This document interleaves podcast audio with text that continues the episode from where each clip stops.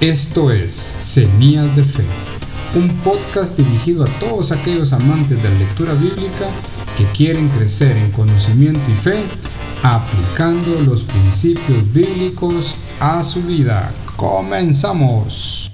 ¿Qué tal queridos amigos y seguidores de Semillas de Fe? Recibo un cordial saludo y mi deseo sincero de que Dios esté bendiciendo todas las áreas de su vida. En el programa de hoy quiero hablarles acerca de algo que me apasiona, que me emociona y que bendito sea Dios se ha abierto una puerta para poder hablar acerca de un tema tan especial y tan único como son las misiones transculturales. Semillas de fe en el afán de innovar, de mejorar, de ir compartiendo contenido de calidad, pues está abriendo una nueva cápsula a la que hemos llamado Cápsula Misionera Semillas de Fe. Y para empezar este programa y otros programas que vamos a tener, tengo una invitada especial. Ella es A. Anisa Bashira. Ella es la portadora de buenas noticias, como significa su nombre, y ya nos va a contar un poquito más de Ministerios Alisca. Entonces, ¿qué tal? ¿Cómo está? Muy bien, gracias a Dios. Y muy emocionada de estar aquí y poder empezar este nuevo segmento que es el corazón de Dios, porque las misiones es la puerta abierta y es lo que más apasiona a nuestro Dios. Muy bien, cuando nos pusimos a conversar y desde la primera plática que empezamos a tener, créame que de verdad me emocioné porque Semillas de Fe tiene como visión sembrar la semilla del Evangelio, fieles a lo que dice en Hechos 1.8, llegar hasta lo último de la tierra. Y yo creo que con la misma pasión está usted emocionada porque está como mi invitada y va a ser mi compañera de fórmula en este segmento que estamos empezando. Amén, pues estamos muy emocionados y veremos la mano de Dios obrando en las vidas de cada uno de los que escuchen esta palabra de bendición. Antes de comenzar la, la, entrevista y la plática, más que entrevista es una conversación que vamos a tener porque van a ser muchos programas, van a ser muchas cápsulas que vamos a tener vamos a comenzar orando. Le voy a dar el privilegio para que oremos por este tiempo que vamos a tener y luego pues ya empezamos a conocer más acerca de usted y acerca del ministerio que trae para nosotros en este programa. Muy bien, con mucho gusto. Señor, te damos gracias en esta hora por esta oportunidad tan grande, Señor, que tú estás dándonos de poder hablar de tu gloria y tu majestad y de todo lo que tú estás haciendo, Señor, alrededor del mundo. Padre Santo, sabemos que tu Espíritu Divino sigue obrando y abriendo puertas como la que hoy estás abriendo, Señor, a través de este programa para que muchos, Señor, puedan abrir su corazón, abrir su mente, bendito Dios, a las misiones, Señor, a eso que te apasiona tanto, Señor, que es la salvación de las almas. En el nombre de Jesús ponemos este proyecto en tus manos, Señor, sabiendo que tú eres, Señor Dios mío, el que nos dirige, el que pone cada palabra, Señor, y que a través de tu Espíritu Santo, Señor, eres tú el que convence, Señor, a cada uno. Señor, Queremos ser apasionados por ti, Señor. Apasionados, Padre, por esas almas perdidas, Señor. Y que a través de estos eh, programas, Señor, podamos ver tu gloria, Señor, y muchas otras personas involucrándose en esta pasión, Señor, en esta obra misionera, porque tú fuiste el primero, Señor, que enviaste a tu Hijo como el primer misionero a esta tierra para salvación, Señor. Y obramos, bendito Dios, este hermoso ministerio para poder hacerlo a tu manera, Señor, y bajo la guianza de tu Espíritu Divino. En el nombre de Jesús nos ponemos en tus manos. Amén. Amén. Amén. Bueno, empecemos entonces. Eh, cuénteme, ¿por qué el nombre y qué significa? Aunque yo me adelanté un poquito, pero quiero que me cuente sobre el nombre, A. Anisa Bashira. Y cuénteme también acerca de este ministerio del cual usted es portavoz, el ministerio Alisca, o Alisca, usted corríjame es Aliska. Aliska nació en un grupo de jóvenes que estuvimos pensando mucho tiempo en cómo hacer misiones. Nosotros eh, somos un grupo de misioneros, de hecho, que estamos preparándonos para salir de manera permanente al campo, pero mediante proceso, que es un poco largo, ¿verdad? La preparación, los estudios y algo, otras cosas que tenemos que ir arreglando hemos eh, ido viendo la necesidad de trabajar también en nuestro país y nuestro llamado es específicamente al mundo musulmán. Sin embargo, aunque en Guatemala es muy sutil, ¿verdad? Muy secreto, son muy pocos, pero últimamente hemos visto cómo se están multiplicando muy rápidamente. Y de hecho, el mes pasado vino el hermano de, del presidente de El Salvador a fundar una nueva mezquita en Cobán. Pero no se me adelante, permítame, no se me adelante porque ya vamos a tener espacio para que nos cuente todo eso. Estábamos en el nombre, A Anisa, Bashira. ¿Qué Ah, significa? Mi, seudónimo.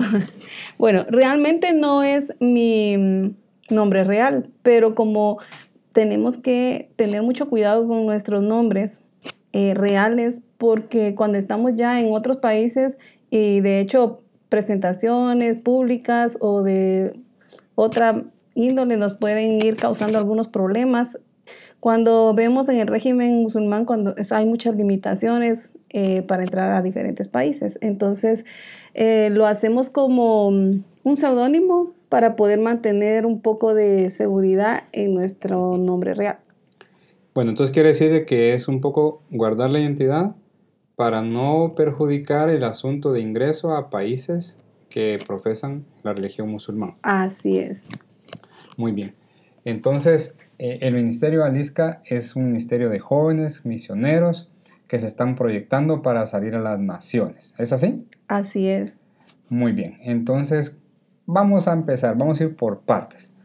Quiero que me cuente primero a qué iglesia asiste, cuánto tiempo lleva de ser creyente, este, y luego la pregunta crucial, ¿cómo comenzó este deseo de ser misionera a las naciones? Bueno, asisto, soy miembro de las Asambleas de Dios y hace más o menos 21 años que el Señor me llamó a su presencia, ¿verdad? Y dije, yo aquí estoy, Señor, para servirte. Y el involucrar en las misiones, más o menos 19 años, de que el Señor empezó a tocar mi corazón, a apasionarlo por las almas perdidas y no específicamente a nivel transcultural, sino primero ah, en mi comunidad, en mi iglesia, en mi país, ¿verdad? En los diferentes departamentos, en áreas marginadas, en los hospitales. Y poco a poco el Señor ha ido abriendo puertas y ahora ya podemos decir a nivel internacional, a un nivel transcultural. 19 años de estar involucrada en asuntos eh, misioneros. Entonces, ¿cómo comenzó? ¿En dónde empezó? Porque dice que empezó en su comunidad, ¿qué hizo? ¿Qué trabajos hizo? Evangelismo local, me imagino que visitaba hospitales. Cuénteme un poquito acerca de eso.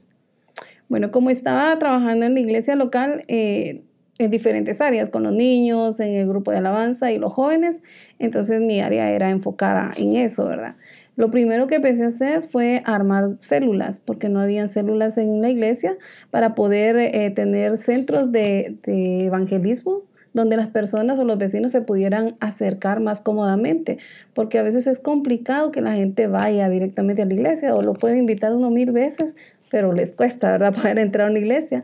En cambio, si uno los invita a su casa o a la casa de algún amigo, eh, es más fácil, ¿verdad?, tomar un café y a poder a- hablar de, de Dios y pues ahí, como decimos nosotros, tirar el anzuelo, hacerles la invitación a venir a Cristo. Entonces, eso fue lo primero que empecé a hacer en la iglesia, porque también estaba un poco limitada también del espacio y, del, y de las áreas y de lo económico. Y empezamos a trabajar en la iglesia con los jóvenes, haciendo cenas para jóvenes eh, inconversos, ¿verdad? Y invitábamos. Digamos que era una especie de evangelismo local, digamos, así. Exactamente. Y empezamos a usar diferentes formas creativas para poder invitar a la gente a la iglesia. Después de eso ya empezamos a trabajar eh, otras formas como eh, yendo a los hospitales, especialmente en la noche, en las emergencias, llevando cafecito, llevando suéteres. Y ahí nos encontrábamos diferentes tipos de personas, ¿verdad? Tanto los que estaban esperando ahí noticias de sus familiares como indigentes en las calles, borrachos. Y teníamos la oportunidad de acercarnos a ellos y poco a poco el Señor fue abriendo puertas en diferentes lugares, en los departamentos, llevando escuelas bíblicas, eh, llevando ayuda a las comunidades, ¿verdad? Recaudábamos ropa, zapatos, juguetes, lo que pudiéramos en nuestra comunidad, en nuestras iglesias, y lo llevábamos a comunidades más necesitadas. Muy bien, pero eh, le hice la pregunta y creo que los dos nos adelantamos, porque sabemos perfectamente que nuestros contextos eclesiásticos muchas veces no se, promueve, no se promueve ni el evangelismo y mucho menos las misiones a las naciones. No se promueve, por ejemplo, yo hasta que tuve estudios eh, teológicos me enteré de que había un ministerio que se dedicara a las misiones fuera del país. Realmente no conocía, les soy bien honesto. Y no todos sentimos el deseo de hablar de misiones o de evangelismo. Incluso el evangelismo actualmente, como sabemos, ha caído bastante. Ya, ya no se realizan eh, proyectos evangelísticos, ya no hay tal campañas que tampoco ya no es tan funcional. Ya las estrategias evangelísticas han cambiado completamente. Y yo le pregunto a usted, ¿cómo nació esa inquietud por evangelizar primero? Porque ahí, por lo que usted me está contando, así empezó. Primero evangelizar a nivel local. ¿Cómo empezó ese deseo? Y luego cuénteme también cómo comenzó el deseo de ir a las naciones. ¿Por qué? ¿Por qué le hago la pregunta y por qué me interesa tanto? Porque usted es una mujer y sabemos muy bien el, eh, el, espacio y cómo se ve a la mujer, lo difícil que resulta una mujer, principalmente cuando se habla de hacer misiones fuera del país. Entonces, ¿cómo empezó el deseo de evangelismo? ¿Hubo alguien que la motivó? ¿Se inspiró en alguien? ¿Alguien me habló? ¿O fue un llamado de Dios? Cuéntenme cómo empezó ese deseo y luego me cuenta también el deseo de ir a las naciones. Bueno, pues es interesante ver todos esos puntos, ¿verdad? Porque es un deseo que solo Dios puede poner en, en el corazón de cada uno y de hecho yo me soñaba predicando en las plazas de los mercados o en otros lugares cerca de las cantinas y cosas así. Entonces eh, era una inquietud, una pasión que, el Señor fue poniendo en mi corazón y que yo no podía quedarme quieta. Me inquietaba, me incomodaba quedarme solo dentro de la iglesia, ¿verdad? Entre las cuatro paredes, como decimos. Entonces el Señor iba poniendo creatividad y ideas en mi cabeza y yo iba motivando a jóvenes, ¿verdad? Para buscar apoyo y poder armar un equipo y salir y hacerlo. Porque el ver un alma viniendo a los pies del Señor es indescriptible, es, algo apasionante. Es un sentimiento muy especial que no se puede comparar con, con, otra cosa. Yo la comprendo muy bien en lo que me está diciendo porque ver que una persona, realmente se comprende lo que dice el texto bíblico cuando dice que hay fiesta en el reino de los cielos cuando un pecador se arrepiente de sus pecados. Pero continúa. Así es. Entonces, eso cada vez que sucedía era algo como que eh, ponerle más baterías a, a mi... Más motivación. sí, era más motivación y decir, bueno, vamos por más y vamos por más porque hay mucho por hacer. Y de hecho, nosotros eh, como hijos de Dios debemos involucrarnos en las misiones y empezando por nuestra casa. Y yo sé que cuesta, porque de hecho mi familia en sí, no todos, sí todos conocen de Dios, pero no todos eh, van a la iglesia, no todos están eh, pues convertidos y asistiendo, pero es algo que debe darnos la motivación de hacer. Empezando, como digo, nosotros somos misioneros de nuestro hogar, de nuestra familia, de nuestros vecinos. Y así como dice el texto, ¿verdad?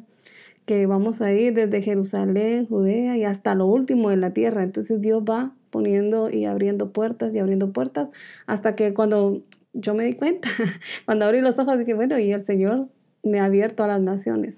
Pero ha sido un proceso. Eso que usted dice es muy cierto porque generalmente cuando uno habla de evangelismo eh, y más de, de evangelismo fuera de nuestras fronteras, dicen, pero aquí hay tanto trabajo que hacer, dicen aquí en la casa, ¿por qué estás pensando en lo otro? Si aquí hay tanto que hacer. Y sí es cierto, hay mucho que hacer en nuestras familias, pero yo veo un poco el tema del apóstol Pablo. Pablo predicaba en un lugar y se iba a otro lugar y a otro lugar porque la necesidad era inminente y creciente. Entonces, hay mucha gente a la que alcanzar. Y si usted ya le habló, por ejemplo, a su familia, ya cumplió con sembrar la semilla y Dios se encargará de dar el crecimiento y hacer florecer la palabra que ha sido sembrada. El problema es de que, como dice la palabra del Señor, ¿verdad? nuestro pueblo perece por falta de conocimiento, porque muchas veces las personas no conocen la realidad de otros países y piensan que es igual como, como en nuestra bella Guatemala, que encontramos predicadores en cualquier esquina, en las camionetas se suben, donde quiera hay personas que le dan un tratado, las piedras andan ahí con textos bíblicos, sin embargo hay países donde es tan limitado y donde hay personas y miles y millones de personas que no conocen el nombre de Jesús, que necesitan a alguien que vaya y les hable del Señor, que les dé a conocer la salvación. Y eso es lo que no pues no logran comprender porque no están en otro contexto. Entonces es un proceso de ir orientando a la gente, de ir haciéndoles ver la necesidad que hay en otros lugares de conocer. Lo que dijo es muy cierto, el contexto es diferente. Eh, y el contexto es tan importante entenderlo porque cuando un, un misionero está fuera de sus fronteras, las personas que lo envían, que lo soportan, están con aquello de resultados, resultados, resultados, porque creen que es como acá que se puede poner una bocina, se puede poner en la esquina, se puede hacer cualquier cosa. Eso que usted me dijo, muy cierto. Y lo vamos a tocar también. Este, queridos amigos, si usted tiene alguna pregunta, algún mensaje, algún comentario que quiera hacer cuando esté recibiendo este audio, pues háganoslo saber. Y como estas son cápsulas misioneras que vamos a tener semana a semana, pues las vamos a estar leyendo, las vamos a estar tratando de resolver. Coméntenos qué piensan acerca de las misiones, alguna pregunta que quieran hacer sobre el Islam, que ya vamos a entrar también en esa parte y vamos a volver a retomar la pregunta porque no la hemos logrado contestar. A mí me interesa mucho que nos cuente acerca de los sueños. Y hay un libro que también de Tom Doyle que se llama Sueños y Visiones, que también en una cápsula lo vamos a estar comentando. Pero hay mucho que hablar, hay mucho que decir. Misionera, continuaremos hablando acerca de cómo comenzó el sueño de llegar a convertirse en una misionera al mundo musulmán.